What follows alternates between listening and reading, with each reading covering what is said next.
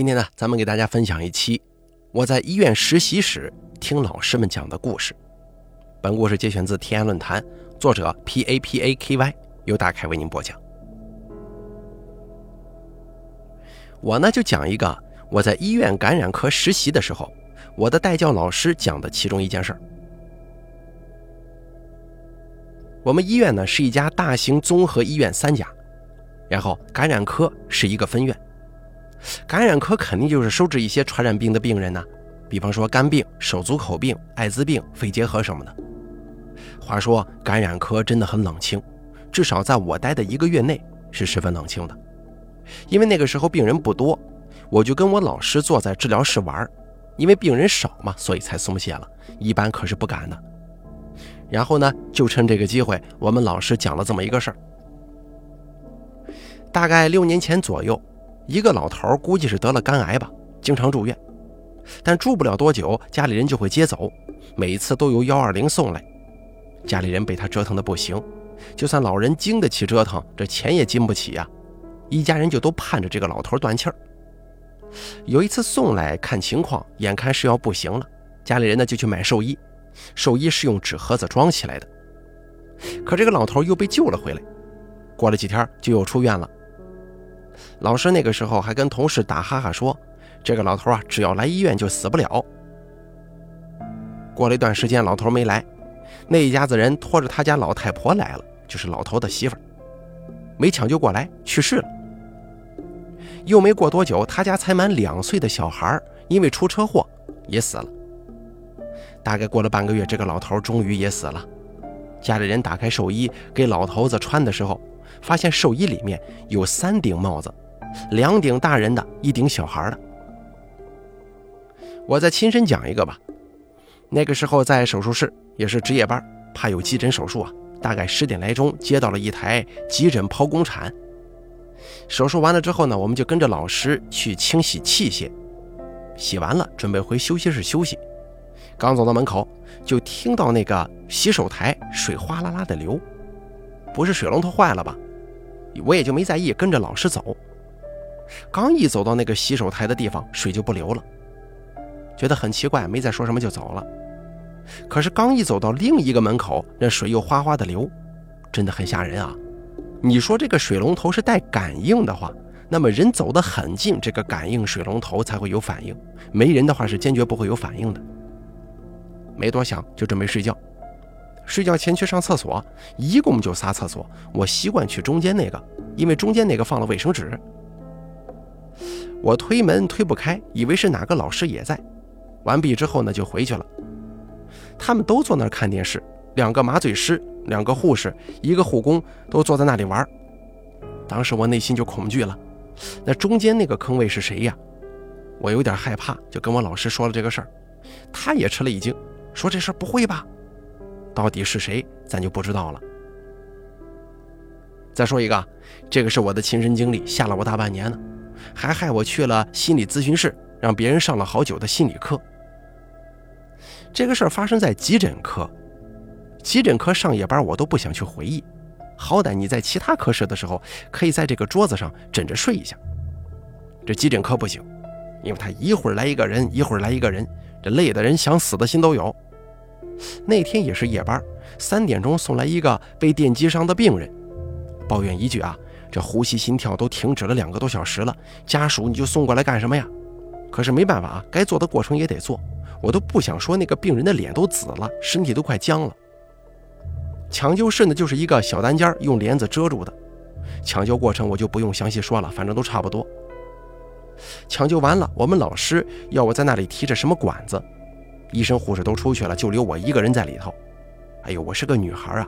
虽然我是护士，但是我也害怕。还好过了一会儿我就出去了，心里会有一些阴影。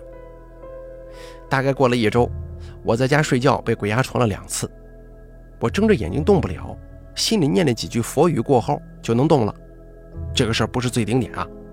第三次鬼压床的时候，我隐隐约约的看到我头上有一个男的，一身黑衣服。盘着脚飘在天花板上，双手打得很开，手上还戴了一块表。我确定我不是幻觉，因为幻觉没那么真实。就算我看得模模糊糊的，那是因为我近视，可是我看到他动作了，我心里害怕极了，可又动不了，心里又念佛语。等到我能动了，我一把跳起来，打开灯，跑到另外一个姑娘的房间去睡了。现在讲起来也是非常害怕的。再讲一个肿瘤科的事件，这也是一个老师给我说的。本来那个老师那天不值夜班，因为同事有事儿，就帮人家顶了一下。半夜就枕着护士台迷迷糊糊的这么睡。本来是夏天嘛，很闷热，可是睡着睡着，他觉得有点冷，就准备去拿一个干净的大单子盖身上。刚起身就听到二十五号床呼叫铃响了。一个护士肯定能记得清值夜班有哪几床输液。老师想啊，这个病人没输液，怕是病情有变化了，赶快去吧，就跑着去了二十五号床。具体这个病人是什么病，我记不清了，但肿瘤科，你说能有什么病人呢？老师一过去，看见二十五床已经昏迷了，摸了摸颈动脉还有，就马上叫了医生过来。大概差不多一个小时后，病人就不行了，开始抢救，最后抢救无效死亡，通知家属把人抬走。大概五点来钟，家属来了，病人也拖走了，我们老师就把这个紫外线灯开着，门反锁消毒走了。大概六点钟不到，老师就听到有呼叫铃，一看还是二十五床。老师当时呢也不记得门有没有反锁，以为是其他病室的病人整着玩。又想到开着紫外线灯，人进去了对眼睛不好，就急匆匆地往那跑。一看门，门反锁了。老师也觉得很奇怪呀，也没想，就去忙自己的事儿。大概过了十几分钟，这个铃声又开始叫唤了。老师就有点慌了，怎么可能呢？这屋里反锁着，开着紫外线灯杀菌呢，没有人呢，谁按的这个二十五床的呼叫铃呢？他怎么可能不害怕呀？就寻思着，哦，这个铃应该是坏了，没管它。再然后，这个铃第三次响了，因为我们医院呢安装了电话，可以直接跟这个病室通话。病室的那个呢安装在墙上，只要护士台这边一拨就可以听到，或者呼叫铃一响接电话也可以听到。然后老师呢就拨了个电话过去，我真是佩服他的勇气。如果换作是我的话，我可不敢。电话那天听到很微弱的，像是翻柜子的动静，老师就以为是家属没有收拾东西，被他关在里头了。但是呢，他说他反锁门的时候已经反复确认过，里边的确没人，否则也不会打开紫外线灯。他拿着钥匙把门打开，紫外线灯还是开着的，里面一个人没有。再后来呢，老师在整理这个床的时候，在这个床套里头翻出了五百五十块钱。后来把这个钱就交给了家属，大概可能就是那个逝去的病人在离世的时候还在惦记着这个钱吧，以至于在那翻来翻去的找。再讲一个儿童医院的，是我在儿内科实习的时候上夜班老师讲的，说的是儿童监护室的事件。儿童监护室各类监护室就是一个很大的一间，病人一人睡一床，好便于观察病情。我也不知道为什么，我听到的事件怎么都是值夜班啊，搞得我都害怕值夜班了。有一床的小女孩，大概七八岁，因为她比较听话，不闹不哭，老师呢就没有这个绑约束带。半夜的时候，他就坐在床上哭，老师过去问他：“你怎么了？哭什么呀？”他就指着对面一个床的床下，就说：“阿姨，那个娃娃好可怜呐，你能把他抱床上吗？他摔得鼻血都出来了。”可是对面床根本就没人，床下更没有人。他以为这个孩子是不是神志有点不清了，就叫了医生过来。医生就开了几个查血的单子。其实对面那个床前两天死了一个小女孩，是摔了，她的脾脏摔破了，给她切了也没能把她救活。再说一个故事啊，这个事件是我们医院开电梯的阿姨讲的。那天我跟我同学一起上完夜班下班，我们医院开电梯的晚上会留一个在电梯里值班。然后呢，我们进了电梯就跟阿姨打了招呼，他就跟我们说今天听到了一个很奇怪的故事。大概是下午有一群家属捧着鲜花，提着水果来看病人，走到电梯里嘻嘻哈哈的说笑。这阿姨就奇怪了，就说：“哎，别人看病人都是正儿八经的，你们怎么这么高兴啊？”其中一个女的说：“啊，不是我们笑，是生病的那个人很好笑啊。”然后这个女人就说：“她生病的这个朋友的老丈人也在医院住院，去照顾他，到了七八点钟就准备回家，图方便就坐了那边的电梯。本来是下二楼的，可不知怎么着坐到了负一楼停车场。途中呢，走进来一个老头，然后呢，他就关门按了二楼。那个人是站在前面的，老头站后头。到了二楼，他就下了。他下意识地回头看了一眼，吓得尿都出来了。里面是有个老头。”可是呢，那个老头没有头。刚走了两步，就看到一个担架上用白布包着的一个人被抬了出去，然后那个人就被吓得住了院。这些人都说他们家属脑袋出了问题，怎么可能人没头呢？他们就觉得很好笑。医院里的人都知道，这个电梯用来运送医疗垃圾和尸体。具体为什么他按了二楼没在二楼下，而是开到了负二楼，我就不知道了。反正这个事儿听着挺玄乎，但开电梯的阿姨骗我们，她也没啥好处呀，不可能是她编的。话说，我们老师说过，以前值夜班啊，听到有那种铁链子在地上拖动的声音，还听到过不止一回。每次听到，要么当天晚上有人死，要么当天晚上有人病情恶化。我们老师说。那是收人呢。说真的啊，我还真碰到有一些刚出来的护士老师特别背。有一个抢救病人之后，病人死了，因为要写抢救急救单嘛，然后他写的很简略，之后家属就找医院扯皮，病历就得马上封存。之后家属呢就各种找医院说抢救不到位的事儿。还有就是这个护士一上班就很倒霉，病人再严重就不断气儿，他一上班病人就开始抢救，搞得他是又忙又受气。各种老病号就特别怕他上班，连他的同事都说今天谁谁谁肯定不行，因为他值班啊。这个事儿就挺搞笑的。再给大家说一个啊，也是儿内科事件。大白天的，我们七点半上班，大概七点左右，有一天老师去的早了一点，换了衣服就出来了。更衣室出来会经过一个比较偏的电梯，他看到是一个五六岁的小孩这个小孩他认识。是急三床的小女孩，脑膜炎，话都说不了了。然后就很奇怪，心想啊，这大人怎么让孩子跑了出去啊？而且这孩子根本就跑不动，病得那么厉害。他去抱那个小孩，孩子哇哇的哭，一抱就咬他。他就转身去急三床叫大人过来。一推门，急三床没人，一看这床单都换好了，床头卡都扔了。老师再一回头去看电梯那个孩子，没看见。那孩子不见了，然后差不多上班了，也都到了开始交班的时候。交班呢，都会先交出院的病人、死亡的病人、转科的病人。然后这个事情的高潮就来了：急三床昨天抢救无效死亡了，他昨天就没了。那个老师一听，吓得脸色都变了，这不是幻觉呀，并且那个小孩还咬了他呢。后来请假休息了好几天。再说一个吧，也是老师讲的，但是呢，是他妹妹身上发生的事儿。这个老师有一个亲妹妹，然后就跟他堂哥玩的很好。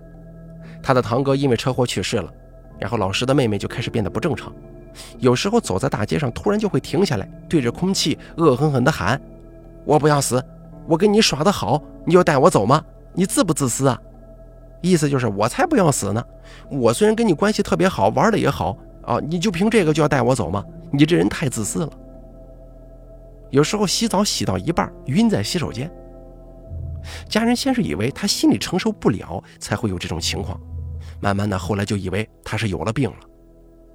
有一次，这个老师的一个近亲就去问神婆那种人，神婆就说喊老师的妹妹过来吧。妹妹去了神婆那儿就好了。之后家里人问他怎么回事，他说堂哥不想走。说他太年轻就死了，心不甘，让我去陪他。说我跟他关系好，肯定愿意。我哪里愿意嘛？但是他天天都能让我看见。还有个事儿是医院的，有一老头，平时人挺好，也没什么疯癫的。因为是退休干部，经常住院，也没个什么大病。这跟老头玩的好的一个病友啊，前几天死了。人到了这个年龄，早觉得死是一种解脱，也没有啥受不了的，就像平常一样过。有天傍晚，几个病人急匆匆地喊我们老师，一去看，就看到那个老头躺地上，像是癫痫一样抖个不停。老师呢，就当癫痫处理，叫来医生，发作的时候没敢碰他，就在嘴里给他咬了一个棍子。那个老头一直抖，一直抖，老师跟医生也守着，很多病人都站门口看，劝都劝不走。可忽然呢，老头不抖了，自己双手一用力翻起来了，然后就出了门，走到另外一个病室的一张床上，掀开被子就躺进去睡觉。而他掀的这个床啊，是他死去的那个病友的。当时那个病房还有那个病人的家属看到这么多人围过来，他爸又在睡觉，就冲着那些人骂了两句：“看什么稀奇啊，出去！”啊，你说这个话了，那个老头一下就坐起来了：“你不要让我死，我还可以帮你儿子呢。”后来这个老头就清醒了，很多人都知道这肯定是有什么人上了他的身。再说一个我同学讲的真实故事吧。我同学他的一个舅妈在外地打工，有个女儿让她婆婆带着。女儿大概那个时候呢跟我们这个年龄差不多，可能是春心懵懂吧，就谈了个朋友，还怀了小孩。那时候这个女孩小啊，但是知道不能要，就是做人流去，又是小诊所做的。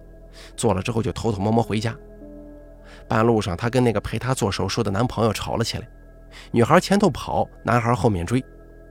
具体是男孩把女孩推下靠近河的那个坡，还是女孩自己失足掉下去的，那就不知道了。男孩去救也没救上来，就跑去找其他人救。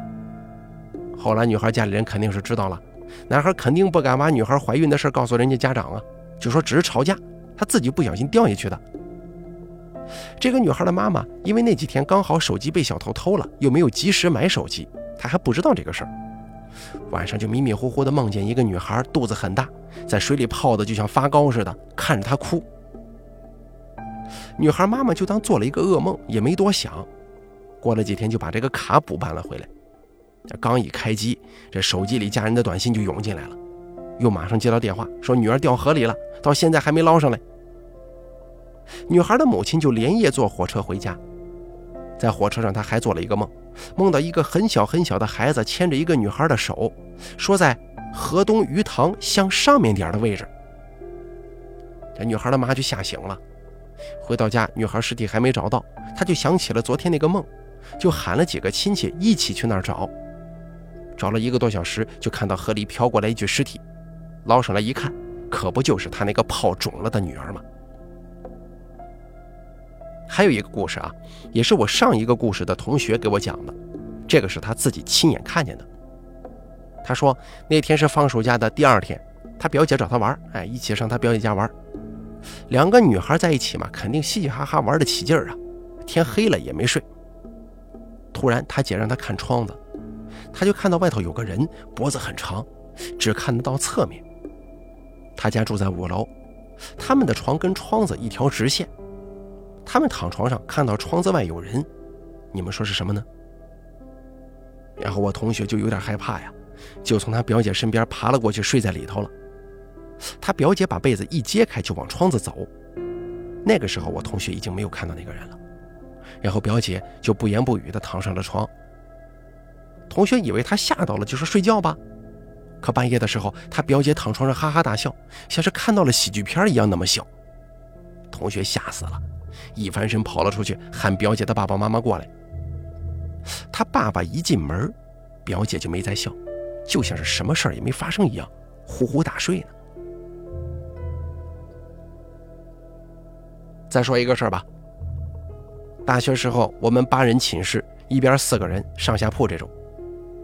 当时放周五，大家都在，寝室关了灯就海吹，吹着吹着呢，就说到了这上头。讲这个故事的妹子呢，长得特别漂亮，经常有朋友请她出去吃饭呢，耍个朋友啥的。那次她跟几个女性朋友，跟着一群男性朋友去一个旅游山上玩，饭桌上就喝酒喝的有点多，几个女孩不想喝了，说出去上厕所，他们几个就牵着手在外头转了一会儿，突然就看到隔着大概五六米远的地方有棵树，有一个全身白衣服的人非常快的从后面一棵树中间穿了过来，不是用走的，而是从树中间穿了过来，而且是几个女孩同时看见的。他们吓得腿都软了，就坐地上了，然后就看到那个白色衣服的人瞬间消失了。这个事儿可是几个女孩同时看见的，后来一晚上不敢睡，几个女孩一个房间里坐到天亮才敢睡。再说一个我大伯讲的他年轻时候的事儿吧。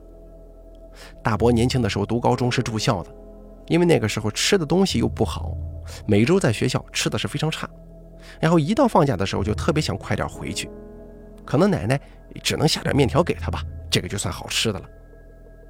学校离奶奶家挺远，大概七点多还没到，就走到了一个稍微高一点的山包包上，然后大伯就看到了对面低一点的一座山上有人在抬棺材。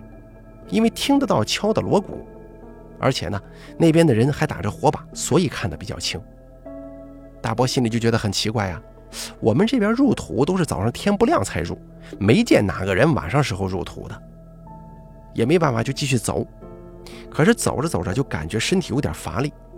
他看了一眼抬棺材的那些人，人倒是还在，就是听不到声音了，像失聪了一样。他就害怕了，走得更快了，时不时的盯着那些抬棺材的人。刚开始那群人是抬着棺材，后来呢就抬着抬着，就像是抬的不是人，而是东西一样，竟然甩起来了，很高兴的这么甩。大伯看到了之后呢，心想：妈的，坏了，遇到鬼了！然后把上衣一脱，吐了口口水，飞快的往前冲。大概跑了几分钟，他突然一下觉得内心舒坦了，再一看。那群抬棺材的人都快看不到了，不过这个锣鼓的声音还是很清晰的。最后再给大家说个故事吧。这个故事的主人公是我的一个同事，当时呢他在手术室上班，晚上值夜班有两个人，因为是冬天啊，就两个人挤在一张床上睡，大概感情也是不错吧，俩女的。平时这个女孩总喜欢睡在里面，可那天不知怎么回事，她睡外头了，睡到半夜突然一下子惊醒。半眯着眼的功夫，就看到一个女人，脸很白，五官还流着血，就这么面朝面的盯着他。他是这样描述的：他跟同事是背靠背睡的，然后很快那个女人又消失不见了。可是他被吓到了，害怕也不敢动，在被子里抖得厉害。他同事翻了个身就问他：“你是不是冷啊？你抖什么？”他就问他同事：“你有没有看到啥东西啊？”同事很奇怪地问他：“你看见啥了？”他什么也没说，两个人就换了个位置睡。等到天亮之后，才把这个事儿跟他同事讲了。下班回去之后就开始发高烧，烧到了四十度，去医院吊水好多天，一直都是反反复复的发烧。后来呢，就让他妈妈找了一个很出名的算命先生之类的给看。他去算的时候就说看到了脏东西，其他的啥也没说。然后那个算命的人就说。是两点钟左右看到的，对吗？他一回忆，时间差不多能对得上，出入不超过二十分钟。然后算命的又说：“你看见的是个女的，对不对？”他惊恐的点头。然后算命的又说：“那个脏东西身上有血，是不是？你身上也有，对吧？”再一想，那天的确来大姨妈了。算命的告诉他，那个脏东西是死于非命的，找同年同月同日的人作伴。如果那天不是他大姨妈来了，恐怕他会凶多吉少啊。然后就给他做了科仪，化了灾。没过一天，这高烧就退了。当然了，这个故事我讲起来可能是不这么恐怖啊，但是同事说的时候特别恐怖，当时听得吓得我是一身的冷汗呢。好了，咱们本期这个节选自天涯论坛的医院实习的故事就说到这儿了，感谢您的收听。笔者 P A P A K Y 由大凯为您播讲。